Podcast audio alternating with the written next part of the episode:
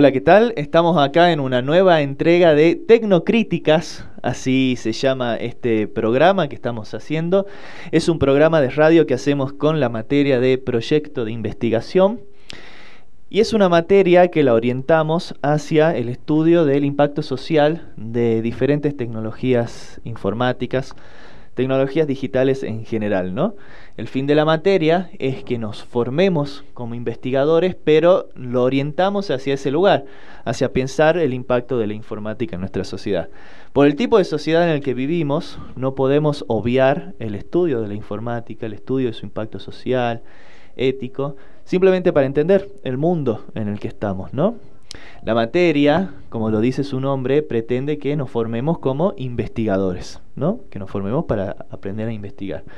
Y en ese sentido vemos siempre este el formato tradicional de investigación científica, que es el formato escrito, ¿no? que también vemos eso en clase, aparte de debatir, y les enseño, vemos cómo formular una hipótesis, escribir un artículo, los objetivos, la metodología, etcétera, etcétera.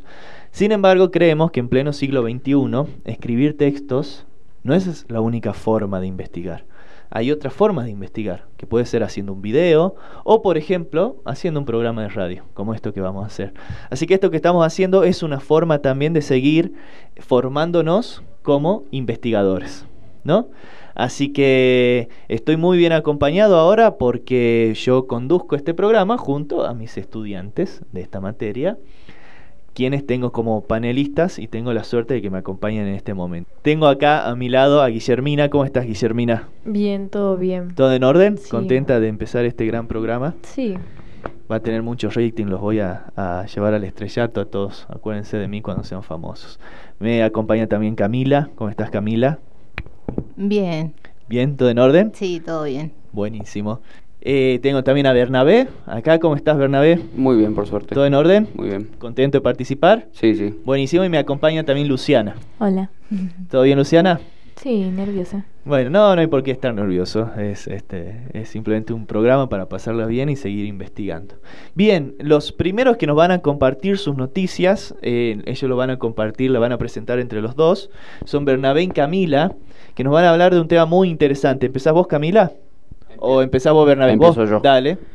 El tema que voy a exponer eh, se trata de Corea del Sur y una, podríamos decir, problemática, porque se está por convertir Corea del Sur en el primer país en regular por ley el negocio de las tiendas de aplicaciones y, y los métodos de pago que serán permitidos. Según describe Bloomerang, el gobierno del país asiático prepara para principios de septiembre una votación en la que esperan aprobar la Telecommunications Business Act, donde se buscará poner fin al dominio de estas grandes compañías sobre plataformas tan extendidas como son la App Store o Google Play. Esta nueva legislación evitará que los desarrolladores sean forzados a utilizar los métodos de pago propios de Apple o Google en sus tiendas de aplicaciones y las correspondientes comisiones de hasta el 30%.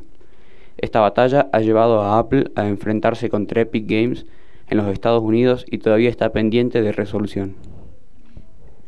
A ver, este, ¿hasta ahí quieres agregar algo? ¿O pasamos directamente a Camila que nos lee un poquito más? Dale, leen un poquito más vos, Camila, de ese tema. Eh, el gobierno coreano entra en acción para luchar contra las comisiones de Apple y Google.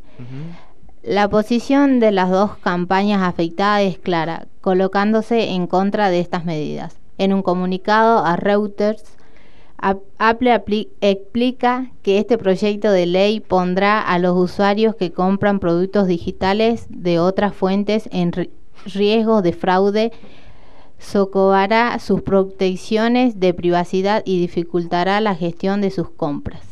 A ver, explíquenme un poquito mejor porque no entiendo muy bien qué es lo que está regulando esta ley. A ver, Bernabé, no sé si podés explicarme un poquito mejor. Lo que regula principalmente es los métodos de pagos que se usan en como mencioné, tanto en la App, en la App Store y en Google Play.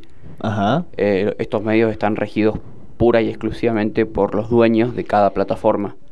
Lo que Corea pretende es que según el gobierno, hayan distintos métodos de pago que no favorecerían tanto a los dueños de estas plataformas. ¿Y, y, qué, y, por ejemplo, no sé si leyeron un poquito más qué otro medio de pago estarían proponiendo, o no mencionan específicamente eso en la noticia? No, no menciona específicamente, únicamente plantea la problemática que hay con esta ley.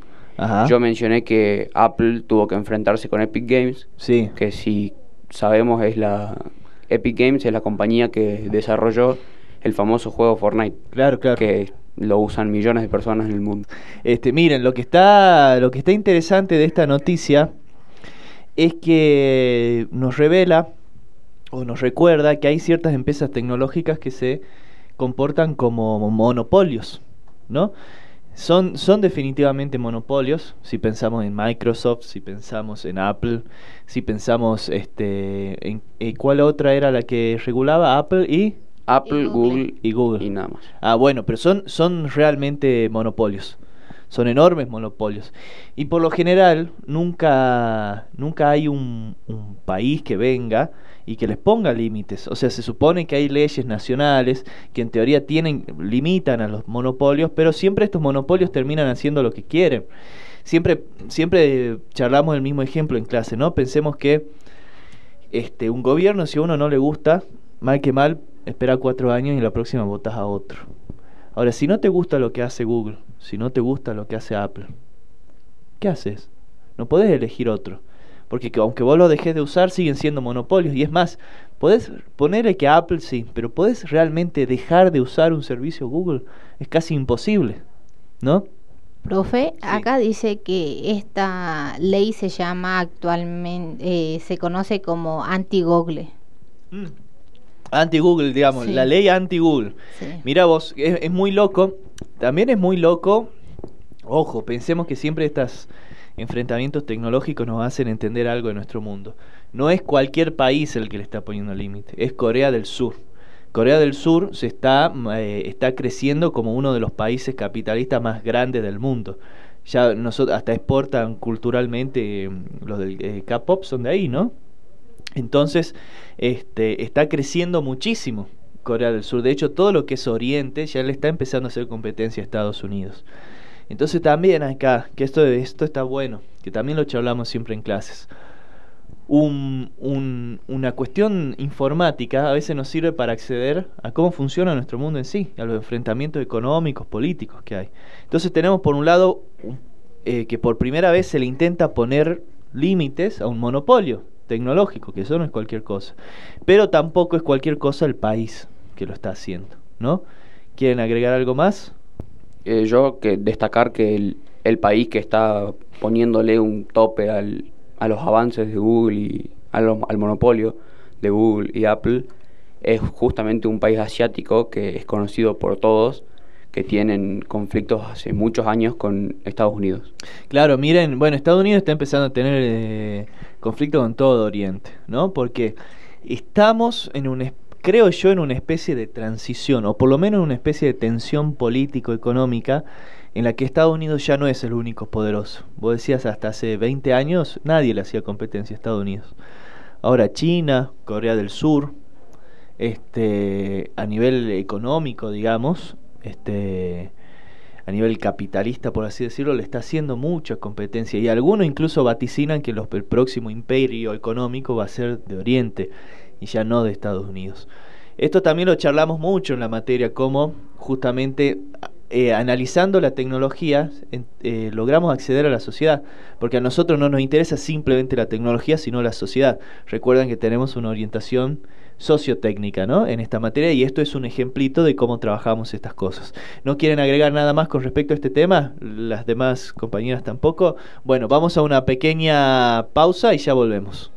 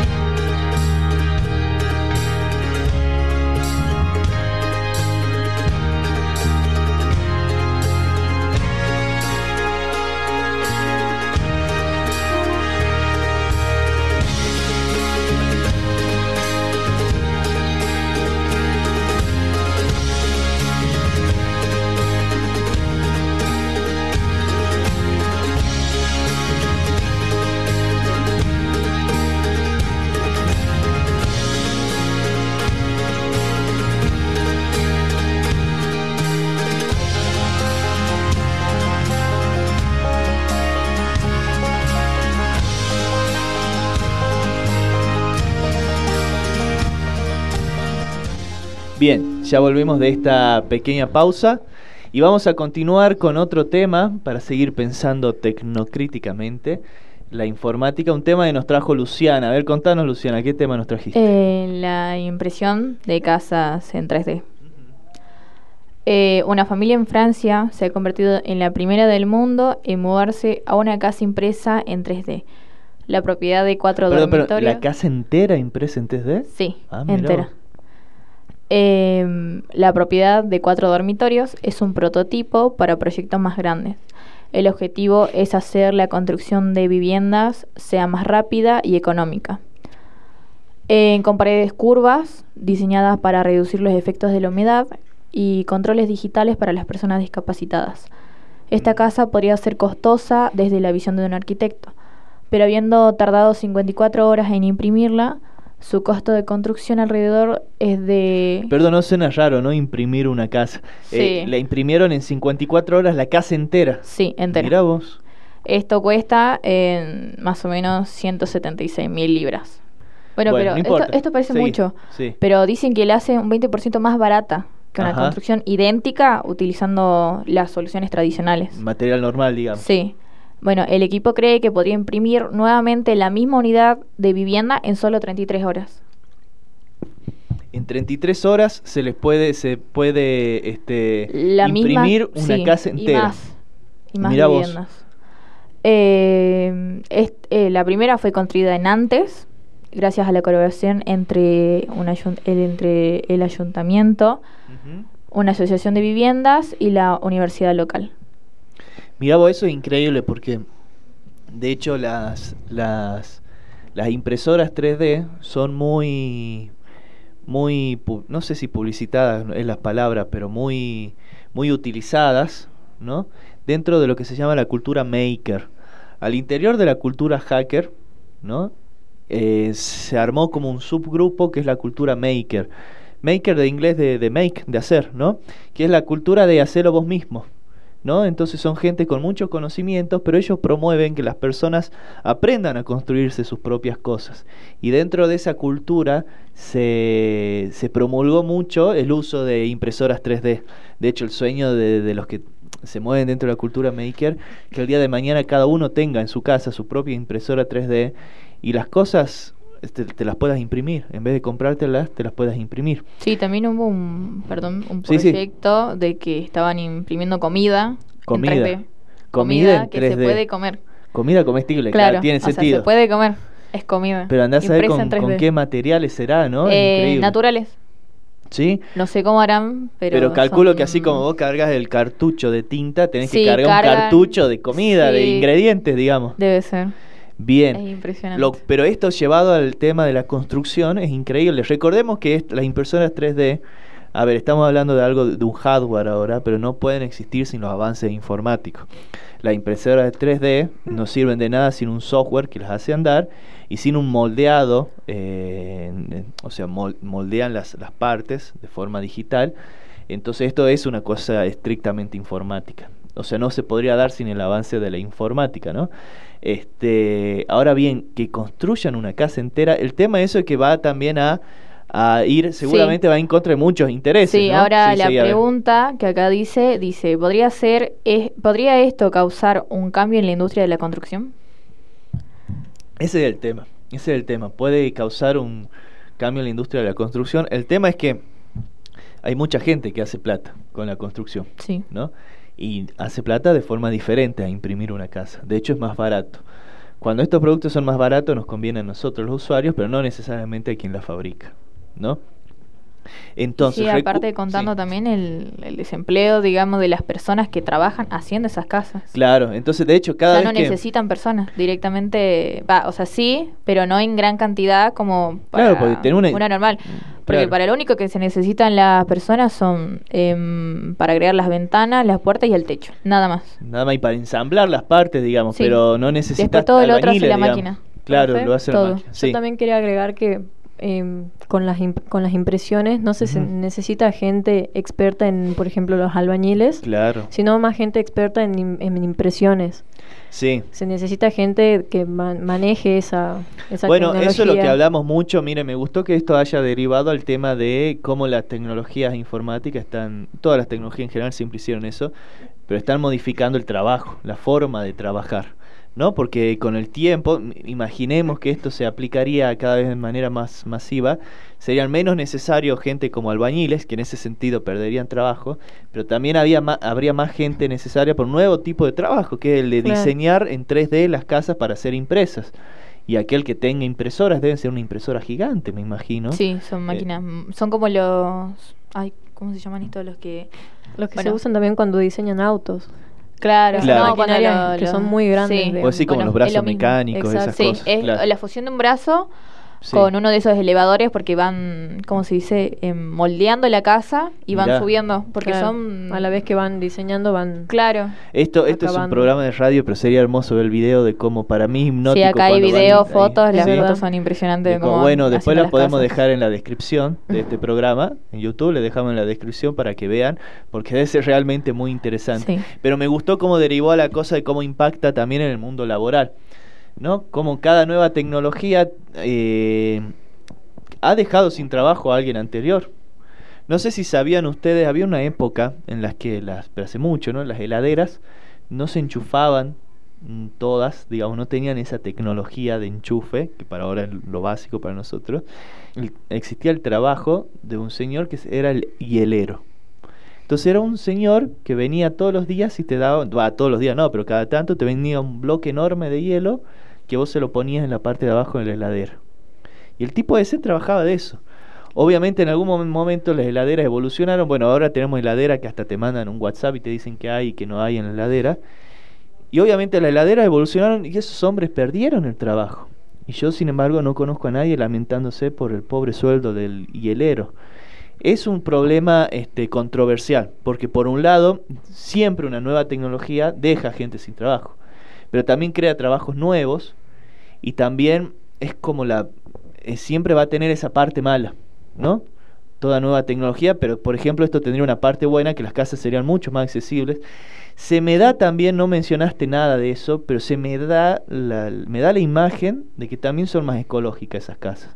Me da la sensación. Eh, están construidas de, eh, ahora le digo. Sí, sí, busca. En cada pared consta de dos capas de poliuretano. Poliuretano. Es una especie de plástico en realidad. Entonces, sí, es un aislante. Pero entonces capaz que habría que investigar, pero capaz que no es tan ecológico entonces. No, el plástico no está es para nada ecológico. Con, eh, con un espacio intermedio relleno de cemento. Y bueno, esto crea una pared gruesa, aislada y completamente duradera. Bueno, me parece que no, me parece que ahí me equivoqué feo. No va a ser este tan ecológico. No. Pero sí es más barato. En eso sí estamos. Sí, es mucho más barato que una vivienda normal. Y también todo esto que estamos hablando nos lleva un poquito a un tema que también hablamos en, en la materia, de los paradigmas tecnológicos. ¿Se acuerdan que hemos hablado muchas veces de los paradigmas? Eh, muchas veces, o sea, a lo, a lo largo de la historia existe una forma de hacer ciencia o de hacer tecnología, ¿no? Y de a poquito van apareciendo nuevas formas que de a poquito cuando llegan, cuando se adoptan todas ellas se cambia el paradigma. ¿Recuerdan eso que vimos en clases? Acá tendríamos simplemente una innovación. ¿Se acuerdan? Hablamos de la innovación, pero no bastaría todavía para cambiar el paradigma de construcción de, clases. Claro, acá el líder del Consejo en Tecnología e Innovación, eh, Frankie Trichet, eh, dice que el, el propósito del proyecto era ver si este tipo de construcción podría convertirse en una nueva corriente de viviendas. Claro. Eh, y esta y sus principios podrían aplicarse a otros edificios comunales. Eh, como salones deportivos. Hay que ver también, claro, y bueno, y también se podría, me da la sensación que se puede construir más en masa, más rápidamente, y se le podría dar vivienda a más gente de manera más barata. Resolverían bastante el tema del desalojo de las casas, de que hay gente sin hogar y todo eso. Sí, bueno, y muchas veces los estados, este, ¿cómo se dice? Eh, fabrican y, y dan viviendas esto sería también mucho más económico y más accesible. Sí, Aunque encima estas viviendas son de cuatro habitaciones, se pueden hacer, puede ser que se hagan viviendas mucho más chicas, con menos habitaciones Y mucho más barata. La verdad que sí, es muy interesante, es muy interesante, pero por el momento es una mera novedad, una mera innovación. No sé si alguien quiere agregar algo con respecto a esto. Bien, vamos a otra pequeña pausita.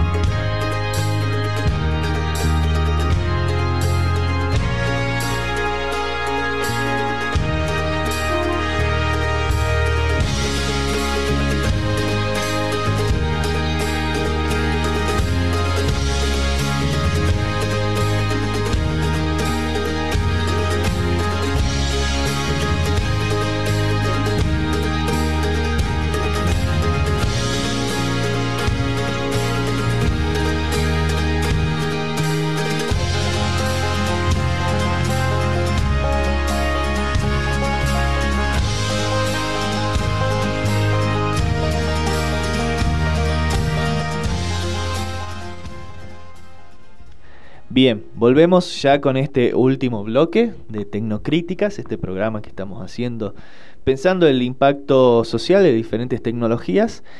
Y este vamos con Guillermina que nos trae un tema muy interesante.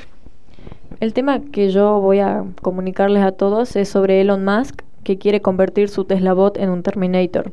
Seguramente no sepan o no, no recuerden quién es Elon Musk, así que les voy a recordar que Elon Musk es un físico, emprendedor, inventor y magnate sudafricano, nacionalizado canadiense y estadounidense. Es cofundador de PayPal, SpaceX, Hyperloop, Social City, The Boring Company, Neuralink y OpenAL.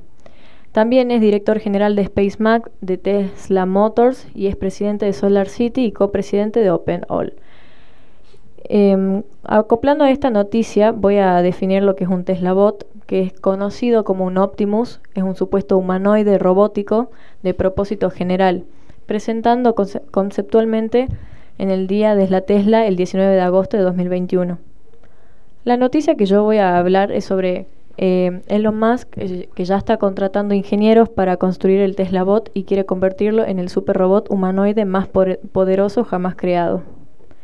Después de darnos la murga durante años con que la inteligencia artificial y los Terminators iban a destruirnos a todos, el trilero interplanetario Elon Musk ha decidido fabricar el robot más poderoso y avanzado de la historia. Después de hacer el anuncio de sus sueños de ovejas eléctricas, Tesla acaba de publicar un cerro de anuncios de trabajo para ingenieros que hagan realidad el Tesla Bot. Como apunta el blog Electric, los puestos dan pistas muy concretas de por dónde van a ir los tiros. Uno de los datos es que Tesla imagina que estos robots van a ayudar a compañeros en la fábrica. Imaginamos que una de las primeras aplicaciones serán en las propias fábricas de la compañía automovilística, que ya están entre las más automatizadas del planeta. Pero lo más interesante está en la oferta de trabajo para los ingenieros mecánicos que diseñarán los 40 actuadores del Tesla Bot. El anuncio dice que este puesto es crítico para el desarrollo de los sistemas actuadores electromecánicos rotatorios y lineales de alto rendimiento para robot humanoides bípedos. Mira vos, bueno, acá tenemos un temazo, porque el señor este Elon Musk sale en todos los programas y sale todo el tiempo, porque digamos es el que maneja, no el que maneja, el que constantemente está planteando nuevos problemas, digamos, porque con sus innovaciones siempre se mete casi en el terreno de la ciencia ficción. Este señor, a ver, este es un tantito peligroso para mí porque es el típico magnate millonario que lo quiere lograr todo, que básicamente quiere conquistar el mundo. Y está haciendo un montón de cosas que son grandes avances tecnológicos, pero también pueden representar eh, enormes problemáticas, ¿no? No es lo mismo que te diseñe un robot eh, algún instituto científico avalado por una universidad o algo así, a que te lo diseñe el señor Musk, que recordemos que este señor también quiere eh, lanzar su empresa de internet satelital para todo el mundo, lo cual le daría acceso a todos nuestros datos, ¿No? No sé si hay, algo que quieren agregar, algo que comentar. Yo también quiero agregar que lo, irónico de todo esto es que Musk parece haberse olvidado sobre los peligros de la inteligencia artificial y los robots con capacidades sobrehumanas, los mismos miedos que le hicieron crear Neuralink, cuya misión es unir cerebros humanos y máquinas, pero que hasta ahora no han ofrecido ningún avance que no se haya conseguido antes. Este, también no, duran, no dudan en clasificarlo de puro teatro, dicen. Bueno, es que puede ser, puede ser, porque el, el señor este también les gusta llamar mucho la atención, pero recordemos que no deja de ser un empresario, entonces él tiene que generar dinero. Entonces, eh, la mayor forma con la que se genera dinero hoy en día desde la informática es eh, produciendo datos, produciendo datos. Incluso él es, eh, él es dueño de Tesla, ¿no? Dueño, gerente o presidente, una de esas cosas. Copresidente, Oh, sí, ya me, ya Sí. me olvidé porque es dueño de tantas cosas, dueño, presidente o CEO, digamos, pero bueno, tiene que ver con Tesla. Que Tesla aún así, un gran ingreso de Tesla son los datos que genera, ¿no? Aparte de que, son unos autos carísimos y todo eso, ¿no? Pero este es un señor que, digamos, cada vez nos quiere poner más cosas, ¿no? Más cosas tecnológicas, pero que también se está metiendo en el, en el terreno de la ciencia ficción, que hasta hace poco hubiese sido alguna fantasía, nos hace preguntarnos un montón de cosas. De hecho, este señor con este nuevo invento ya es muy, ya es muy este, éticamente cuestionable todo lo que era de Neuralink, pero ya lo charlamos, ya lo charlé yo con, lo- con los otros chicos en los otros programas, ¿no? Pero siempre que crea algo es bastante, eh, bastante cuestionable éticamente, ¿no? Y de hecho me hace acordar este señor, ninguno de ustedes vio eh, la familia Mitchell versus las máquinas. Está Sí, en yo sí vi la película. ¿Viste la película? Sí. Contale a las personas lo que pasa con los robots, porque yo creo que es Elon Musk es el, el, el tipo de la película, el CEO de esa, que no era PAL, algo así PAL se Creo llamaba. sí. ¿Sí? Contá un poquito qué pasa si no en la me película. acuerdo, o sea, Sí. si no me falla la memoria, creo que la película trataba sobre una familia común y corriente, que la hija era muy fanática de la tecnología, de la informática, Sí. y el dueño de esos celulares que ellos utilizaban diseñó eh, un, un robot, si no me Sí, una serie de robots. mucho más avanzado que un celular que lo podrías utilizar. Y bueno, en la película, a pesar de que sea animada, también da un poco de miedo, porque Sí. puede sí. llegar a pasar en algún futuro muy lejano. Eh, y empiezan, los robots empiezan a dominar todo. Claro, es la, es la empiezan a- típica del robot que se revela. ¿Vos, Luciana, querías comentar sí, algo? eh, eh, Sí. justo eso me hizo acordar un capítulo de Ricky Morty, Ah, muy donde adopta, creo, la familia un perro, un perrito chiquitito. Sí, sí, sí, y sí. Rick creo que le, co- el, el confecciona un casco que era con... Que le ¿cómo da como inteligencia. Un casco sí. inteligente, Sí, sí, era un casco inteligente. Y después el perro eh, absorbió, digamos, todo eso y fue evolucionando y se creó una armadura así, un cuerpo como humano, Claro. todo de hierro y, y así le fue confeccionando más traje al otro perro y terminaron en, ¿cómo se dice? Revelándose contra la humanidad, Sí. Sí, y sí, lo sí. terminaron conquistando al mundo. Claro, Es bueno. muy chistoso y después adoptaron Sí. a las personas como, como animales. mascota. Sí, sí, sí. El capítulo es muy chistoso, pero tiene su, su problemática, ¿no? Claro. ¿Quieres agregar algo? Sí, sí, yo Sí. creo que este tema de este bloque está medio ligado a la problemática del bloque anterior, Ajá. que estos robots, supongamos que logran crearlos, van a dejar, supongamos que los, los utilizan en la industria, van a dejar sin trabajo a algunas personas, pero van a dar lugar a otro tipo de trabajos nuevos Sí. y que hoy en día no son normales. Claro. Los ingenieros que mencionó Guillermina, por ejemplo, y al ser robot bípedos también están involucrados, lo quieren hacer, supongo yo, lo más parecido a un humano, y se necesita gente que sepa de biomecánica y cuestiones. Claro, en ese sentido que ella lo dijo en la nota, eso va a generar este más, obviamente, nuevos trabajos. El tema es el hecho de que este señor, a ver cómo decirlo, él, todo lo que él diseña, de alguna forma busca que le llegue al usuario común. Porque ahí decía, por ejemplo, que iba a ayudar a la gente en las fábricas, ¿no?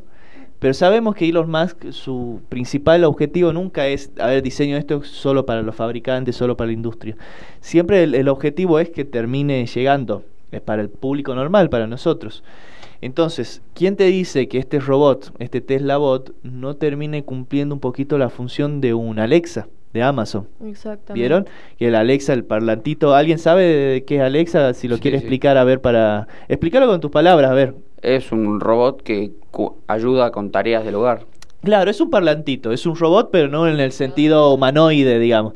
Claro. Está bueno, es un, es una- un parlantito inteligente que te ayuda con tareas del hogar, pero ese parlantito inteligente graba todo lo que pasa en tu casa, ¿no? Está conectado a internet, tiene cierto control. No sé si vos querés agregar algo. No, de que es el parlante, está conectado eh, a toda la casa, en- con el- que contenga la misma red de Wi-Fi.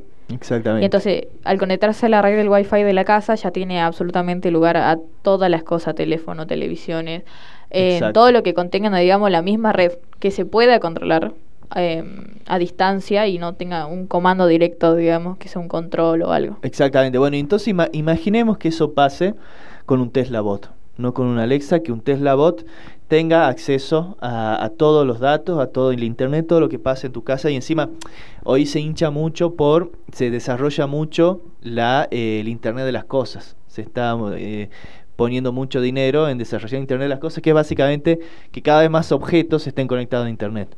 Entonces ya no es simplemente la tele, el celu, sino también la heladera, el lavarropa, la licuadora. Imagínense un solo robot que pudiera tener acceso a, a todo eso. ¿Qué pasa? Eh, este señor está haciendo realidad todos los peligros y todos los miedos más este, fantasiosos de alguna época y de la ciencia ficción, lo está haciendo realidad.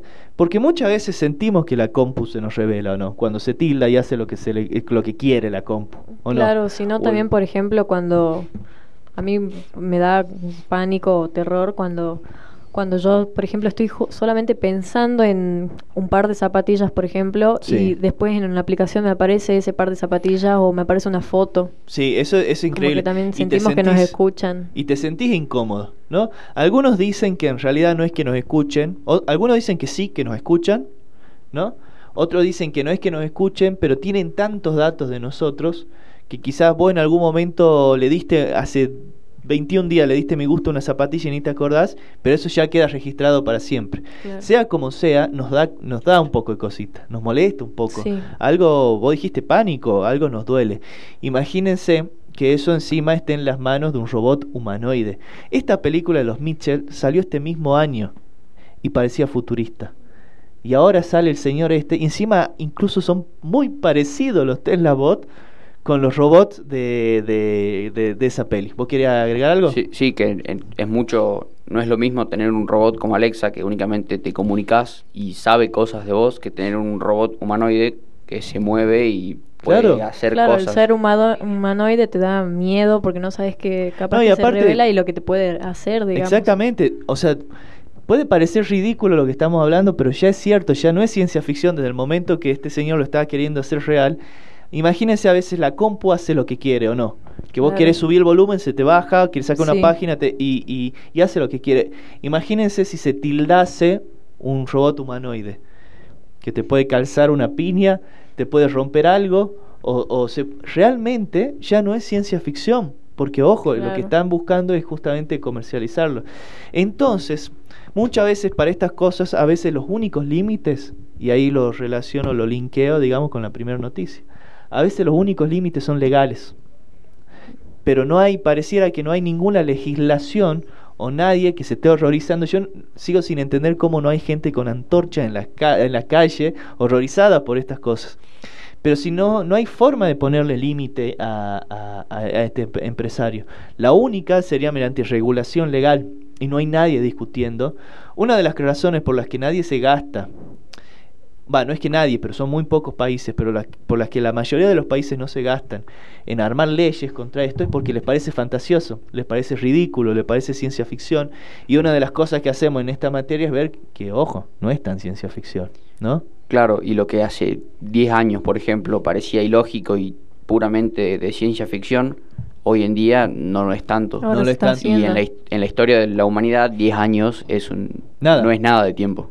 Pero hoy en día miren también, ¿no? Cómo, cómo van eh, hoy en día los, los, los progresos tecnológicos y por lo tanto los dilemas éticos, porque con cada progreso tecnológico viene un nuevo dilema ético, ya son de así cada década, cada 10 años o cada 5. Claro, son pasos más agigantados. Claro, fíjense que antes, por ejemplo, entre la primera revolución industrial, más o menos 1760, hasta la segunda revolución industrial pasaron como 100 años, ¿no? Ahora nosotros, que eso fueron como los dos grandes cambios de paradigma. Lo que muchos consideran la tercera revolución industrial, más o menos la ubican en 1960, también a 100 años de la segunda. Pero a partir de eso, los cambios son cada 10 años. ¿Se entiende? Entonces también es como que tenemos que apurarnos un poquito. Claro, se vuelven cambios más agigantados, más abruptos y por, e, por ende pueden generar problemas, creo yo, más. Claro, y problemas éticos y sociales más abruptos que si no estamos preparados socialmente nos van a pasar por encima. No podemos tomarnos un siglo como si fueran los cambios como en la primera revolución industrial, ¿no? Profe, yo también quería agregar que lo que Tesla busca es crear un robot superhumano que tenga super fuerza, además de esta misma super fuerza, pensamiento autónomo, por mucho que nos quiera vender eh, la moto de que solo será para hacer tareas repetitivas y peligrosas, digamos. Super fuerza. Claro. A mí ya me da miedito tener un robot que sea de Tesla, que este señor es este señor. Puede sonar gracioso lo que voy a decir, pero es el típico ejemplo de alguien que quiere gobernar el mundo, ¿no? y que este señor nos venda un robot con super fuerza. Un robot que... A mí me daría miedo. Sí. Aparte, todo robot, hoy en día, si lo desarrollan esta empresa, de alguna forma u otra graban todo lo que pasa en tu casa. Entonces, un ser con super fuerza grabando todo lo que pasa en tu casa. ¿Y qué pasa si alguien... Ojo, ¿no? Pongamos que es, es, una es un robot muy seguro y que nunca se tildara y nunca se revela. Pero quien tenga el control de ese robot es alguien que tiene una herramienta con super fuerza dentro de tu casa. ¿Qué pasa si quiere hacerte algo? Si alguien lograra hackear el robot y destrozar todo lo que está dentro de tu casa o a la gente tuya o incluso los mismos de la empresa. Ya hemos aprendido con un hacker, gran hacker llamado Edward Snowden, que muchas empresas tecnológicas, casi todas, les dan el acceso a los gobiernos o a las agencias de seguridad o la CIA o la NSA de Estados Unidos. ¿Qué nos impide pensar si la, la, CIA puede ingresar a nuestro Facebook? Que no pueden eh, evitar pensar que algún día la CIA puede ingresar a nuestro Tesla bot, ¿no? Claro, y hoy en día existen maquinarias con super fuerza, pero son manejadas por humanos, excavadoras y estas cosas. Claro, pero no son independientes, claro, no son robots. deciden por su cuenta. Decir que un robot tiene autonomía piensa por su propia cuenta y tiene super fuerza es un poco más violento. Sí, y, es peligroso. Eh, Camila, ¿nos quieres comentar algo? Eh, sí, creo que tiene que, que ver con lo que ustedes están hablando, pero yo pienso que en un futuro eh, todo va a ser, digamos, robotizado. En los autos, en los celulares, hasta yo creo que en cualquier momento va a salir un celular que tipo se maneje, o sea, vos lo hablas y te diga lo que vos, que haga lo que vos le decís, digamos. Sí, sí, sí. Igual con los autos también, que le digas quiero ir allá y vos no tengas que manejar ni nada y te lleva. Va, yo creo eso. Mirá qué bueno que dijiste esto, porque de hecho todo está tendiendo a eso. Y el señor este, eh, con sus Tesla, los Teslas son autos que ya tienen piloto automático. Sin embargo, el piloto automático falla y ya hay un muerto. Hasta donde yo sé, ya hay un muerto por un piloto automático de Tesla. Por eso está buenísimo lo que dijiste, Camila. Un piloto automático de Tesla que falló y tenía que frenar el auto y no frenó y creo que se dio contra un camión. Y ya se murió una persona. Si un Tesla automático puede fallar, ¿quién nos dice que no pueda fallar también un Tesla bot? Si el Tesla auto puede fallar, ¿por qué no el Tesla bot? Profe, yo también quería agregar que, hablando del pánico que nos puede generar los humanoides, eh, además de que puedan funcionar mal, nunca se sabe si, además hablando de qué tan económicos o no sean, la gente que los pueda tener puede vengarse y decir, por ejemplo, em, esta persona me falló eh, económicamente o hablando así entre empresarios, porque dudo que sea algo que todos los podamos tener. No, va a ser, va a ser de millonario al principio, ¿no? Pero o capaz que la gente con mucho mucho poder adquisitivo los use como venganza, como para lastimar a otras personas. Mira, no lo había pensado eso, pero miren la cantidad de peligros. Entonces, Camila acaba de decir algo interesante. Todo parece que está atendiendo a la robotización, pero creo que hay que ponerle un límite a eso. No es que nosotros lo vamos a hacer, no sé cómo lo podríamos hacer nosotros, pero aunque sea siendo ciudadanos críticos, el día que se discute una ley vamos a estar a favor o en contra, dependiendo, ¿no? Vamos a ser más críticos. Es que es lo que justamente buscamos con eso, por eso nos llamamos tecnocríticas, ¿no? El, programa. Eh, El tema no es que estamos en contra de la informática. Recuerdan que en clases vemos la diferencia entre tecnofobia, tecnofilia, tecnocrítica. La tecnofobia es el que rechaza por completo toda tecnología. Con esto que estamos diciendo no es que nos estamos volviendo tecnofóbicos, pues no estamos rechazando la tecnología, porque hay cosas para las que es buenísima la tecnología. Sin embargo, Elon Musk está en el extremo opuesto, que es el clásico extremo de tecnofilia, que lo quiere tecnologizar todo y se está olvidando por completo de los peligros que puede tener tecnologizarlo todo, robotizarlo todo. Entonces ser tecnocrítica es hasta acá sí, hasta acá no, empezar a poner esos límites. Y aunque nosotros no manejemos ninguna empresa tecnológica ni, inventemos las leyes, somos ciudadanos y, y, aunque seamos ciudadanos de Salta en donde ver un robot es imposible, igual tenemos que formarnos críticamente en, en esto, ¿no? Como ciudadanos del mundo tecnologizado, informático en el que estamos. ¿Quieren agregar algo más con respecto a este tema? No. Bueno, la verdad que salió muy bien, los felicito. Todos los temas que trajeron salieron muy bien, participaron mucho.